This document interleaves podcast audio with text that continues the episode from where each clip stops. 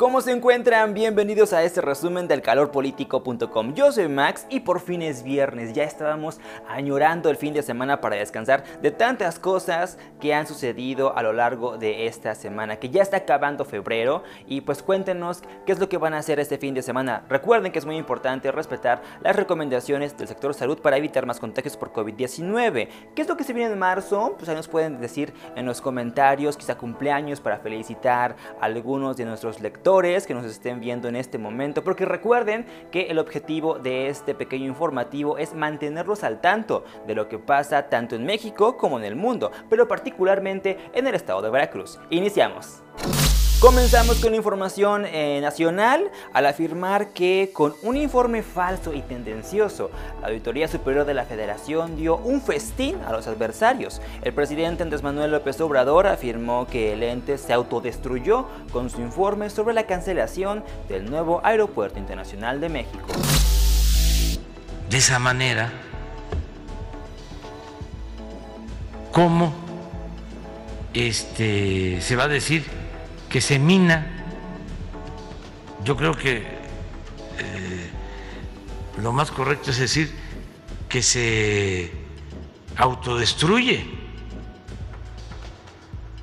Imagínense, auditoría, estamos hablando de auditor, que se equivoca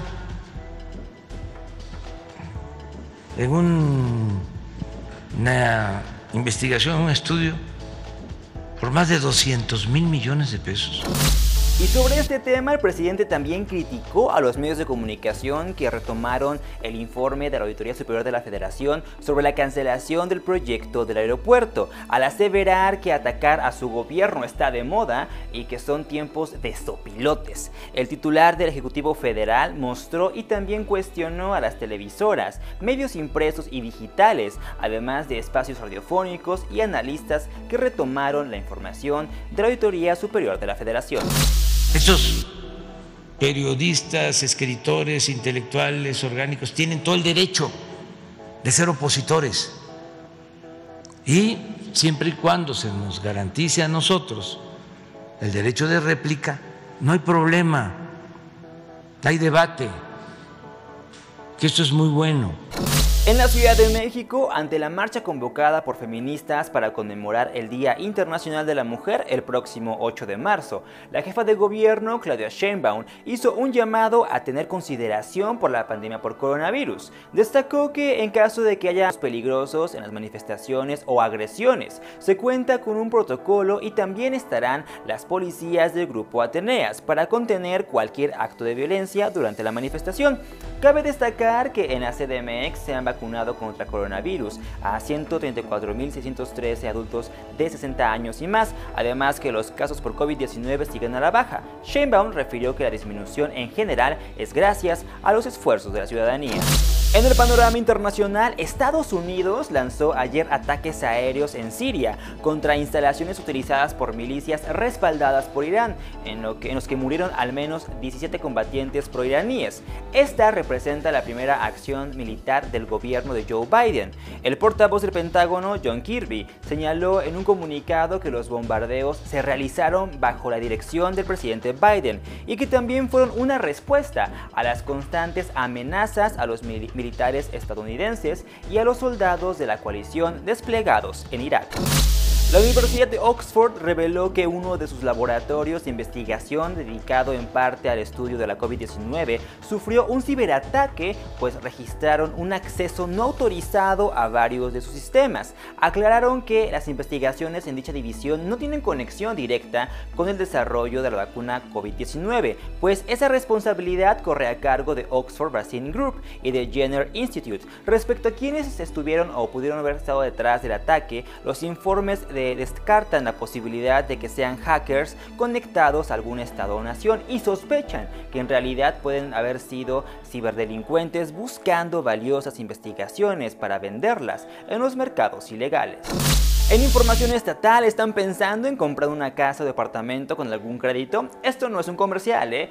eh presten atención porque requisitos inflexibles y cuotas mensuales elevadas empañan el sueño de una vivienda propia para cualquier trabajador o trabajadora en Veracruz. Es un hecho que el Infonavit ofrece mayor flexibilidad al momento de comprar una vivienda. Sin embargo, las aportaciones mensuales o semanales son las que afectan el sueldo del interesado, con montos que van entre el 18 al 40 46% y si se van por la opción de un crédito en algún banco, aparte de aplicar montos mínimos para la contratación de crédito hipotecario, apenas subsidia entre un 75 a un 90% del monto total de la vivienda. El resto lo pagaría el interesado de su propio bolsillo. Si quiere conocer a detalle esta información, entre al calorpolitico.com y lea con Infonavit o bancos, conseguir vivienda es enfrentar trabas. Una nota de Ángel Camarillo.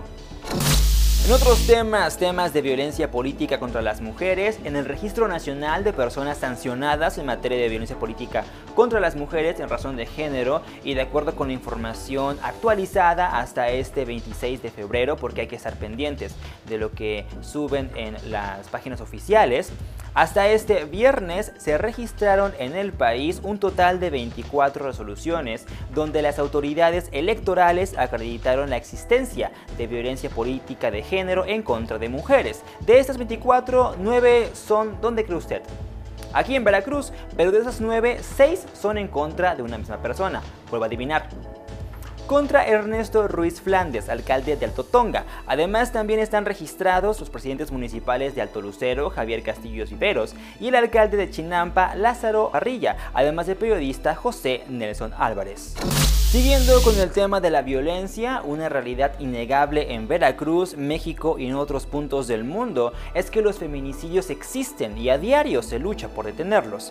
Pero Veracruz se coloca como el la segunda entidad en el país con más municipios feminicidas. De acuerdo con el documento Información sobre Violencia contra las Mujeres del Centro Nacional de Información de la Secretaría de Gobernación, publicado el día de ayer jueves 25 de febrero, los estados con el mayor número de municipios municipios con registro de feminicidios. En el primer mes de este año 2021 son Estado de México con 12 municipios y el mismo número de feminicidios, Veracruz con 6 municipios y el mismo número de feminicidios, Morelos con 4 municipios y 5 feminicidios, Chiapas con 4 y el mismo número de feminicidios, Sonora con 3 municipios y 4 feminicidios. En estos momentos lo que se busca es generar conciencia y también empatía. El arte siempre ha sido una excelente herramienta para esto. Por ello, estudiantes de la Facultad de Artes de la Universidad Veracruzana anunciaron que en próximos días podrán intervenir varios espacios de la ciudad de Jalapa para plasmar murales con perspectiva de género. El recorrido para revisar las condiciones del viaducto porque la idea es que hagamos un mural en, los, dos muros, en ambos muros. ¿Ustedes pertenecen a algún colectivo, forman parte de alguna agrupación? Eh, nosotras eh, actualmente, la verdad es que todas, eh, a excepción de Sofía, que tiene 17 años, está en la prepa, somos estudiantes de la Facultad de Artes. tres de nosotras empezamos hace unos meses a hacer intervenciones artísticas visibilizar un problema que ahorita, como todos sabemos, pues está como, es, un problema muy fuerte que nos afecta a todos y a todas como, como sociedad. Y el, el propósito es eh, utilizar las herramientas que nosotras conocemos, que es el arte, la fotografía, la ilustración, la pintura, para poder hacer una denuncia y para poder decir aquí estamos y estamos resistiendo y estamos luchando por por un trato mejor, un trato digno, ¿no? Pasamos a temas de coronavirus, bueno, sobre el SARS-CoV-2, porque la familia de coronavirus realmente es bastante grande. La vacuna anti-COVID para adultos mayores llegará a Coatzacoalcos la próxima semana, confirmó el alcalde Víctor Carranza. Su aplicación sería en las instalaciones de la Secretaría del Bienestar de este municipio. Esto luego de llevar a cabo los últimos ajustes en los preparativos. Recordó que las vacunas han llegado a la ciudad con anterioridad, sin embargo, han sido en beneficio de los trabajadores de la salud, tal como lo marca la agenda nacional. La próxima semana también llegarán los biológicos a Perote, municipio que arranca la vacunación en adultos mayores de 60 años el próximo lunes 1 de marzo. De acuerdo con la información de la Delegación del Bienestar en Coatepec, este lunes se instalará un módulo sede en las canchas Revolución, al cual podrán acudir adultos mayores de la cabecera municipal y otras colonias. Se informó además que quienes aún no se hayan registrado vía internet podrán hacerlo a través del portal del bienestar. No obstante, en caso de tener algún problema para hacerlo, se podrá acudir al módulo del bienestar ubicado en Guadalupe Victoria, esquina Agustín Melgar, para hacer su registro de manera oportuna. El día de ayer, Claudio Montero estuvo, tuvo la oportunidad de conocer y platicar con Paquita del Barrio, una entrevista donde se habló de todo un poco. Así que terminando este informativo, vayan a teleclick.tv en Facebook y vean la transmisión completa, donde Paquita se abrió a nosotros y nos expresó sus motivos para seguir adelante. También el día de ayer las chicas de la tropa rosa, Elsa Escalante, Katia Dorantes y Noreli Morales estuvieron con Elsa Contreras, una tanatóloga con la que dialogaron sobre la pérdida de un ser querido y cómo esto se ha vuelto particularmente difícil y distinto en esta pandemia por COVID-19. También pueden checar el programa completo en la página de teleclick.tv. Les recuerdo que hoy viernes a las 20 horas se estrena el primer capítulo de la obra El Mandarín, segunda serie producida por la compañía titular de teatro de la Universidad Veracruzana. Podrán disfrutarla a través de su canal de YouTube. La serie nos cuenta sobre la herencia envenenada de un mandarín que cae en manos de un pobre hombre tentado por Mefistófeles. Esto da inicio a una extraña y peligrosa aventura que llevará a Teodoro a surcar los océanos y buscar su redención en el Imperio de Oriente. A través de siete capítulos descubriremos los deseos de este personaje y también los remordimientos que le aquejan. La edición en animación gráfica está a cargo de Sergio Ramírez y M de Armario. Además, el mandarín tiene música original de Alejandro Figueroa. Y cerramos, ya saben, con las tendencias en redes sociales. ¿Les gustan las bandas de K-pop? Matías Matushik, presentador de radio, fue criticado por declaraciones que hizo contra la banda BTS comparándolos con un virus. Esto, según el locutor, fue un intento de expresar su opinión y disgusto ante el cover eh, Fix You, canción original de Coldplay y que BTS reversionó. En redes, los usuarios y fans de esta banda de K-pop acusaron al presentador de racista, pues aseguran que en esta pandemia por COVID-19 los ataques antiasiáticos han incrementado.